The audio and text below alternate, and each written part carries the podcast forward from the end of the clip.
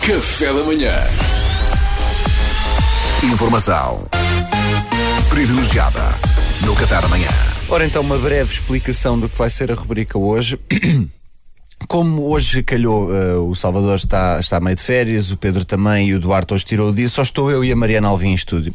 E então eu vou aproveitar que não há o ruído daqueles três javardos que costumam povoar este estúdio e vou aproveitar para fazer uma conversa intimista, uma entrevista pseudo-intelectual eh, com a Mariana Alvim num estúdio pouco iluminado ao estilo do que se faz na RTP2. Ok. Vou até pedir, temos as luzes baixas, que poderão ver depois no YouTube, vou até pedir ao nosso simpático jornalista Pedro Queiro que segure aqui na certeza. lanterna do telemóvel para, para dar um Para pouco já. de iluminação à minha pessoa, exato.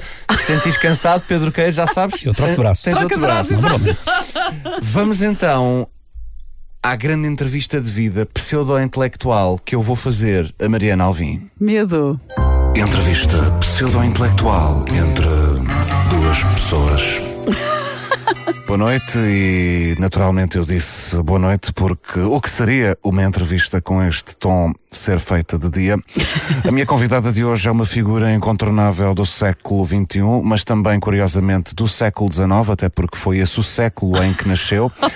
Ela já fez de tudo um pouco, mas é no éter radiofónico e na secção de enchidos do Pingo Doce que se sente realmente em casa. Uma verdadeira mulher dos sete ofícios e só não é uma mulher de sete filhos porque, e se me permitem o arrojo, felizmente algumas saíram ao lado. Comigo em estúdio para uma entrevista pseudo-intelectual e sem qualquer conteúdo, tenho Mariana Alvim. Bem-vinda, obrigado por ter vindo. Augusto, eu é que agradeço. Tu disseste, salvo erro, em 2013, que toda a experiência humana é essencialmente um reenvio. Envolvidos quase 10 anos. Sentes que esta afirmação ainda faz sentido?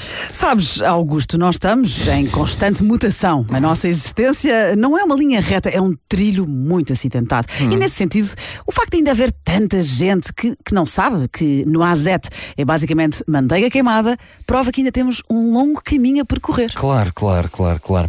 E pegando um bocadinho nisso que tu disseste da manteiga, a Costa Rica parece-te um bom destino de férias?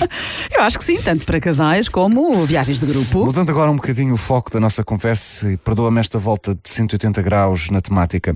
A Costa Rica parece-te um bom destino de férias? Olha, não recomendo, mas cada um é livre de escolher. Atenção. Acreditas, portanto, no livre-arbítrio em matéria de viagens? Completamente, completamente. Antes estávamos muito sufocados por um sistema que só permitia aos portugueses irem à costa da Caparica, ou vá, se fossem ricos, ao Algarve. Agora com as low cost podem ir a Roma por 30 euros. O mundo tornou-se uma aldeia global. E parecendo que não, as rinoplastias fazem a diferença na vida de muita gente. Achas? Sim, sim, sim, há narizes muito feios. E agora que chegas a esta fase da tua vida, olhando para tudo o que já fizeste, ainda sentes que há muito por fazer? Acima de tudo, fazer o almoço. Eu estou a pensar em douradinhos, que os miúdos gostam muito. A chama da juventude é inebriante, não é? Oh, deve ser, já não me recordo. E chegamos ao fim do nosso tempo. Esperemos que esta entrevista tenha ajudado a dar a conhecer um pouco melhor a mulher por trás do ícone. Mariana, desejo-te a maior das sortes. Oh, obrigada, Augusto. Mariana Alvim vai estar na Sydney Opera House, situada na Nova Gales do Sul, inaugurada em 1973. Os bilhetes estão à venda na Ticketline e em formato físico, exclusivamente na FNAC do Fórum Montijo. Uh, Nova Gales do Sul, atenção, não confundir com Nova Gales do Norte. Obrigado, Mariana. Obrigada, sou eu. Informação privilegiada no Qatar amanhã. Café da manhã.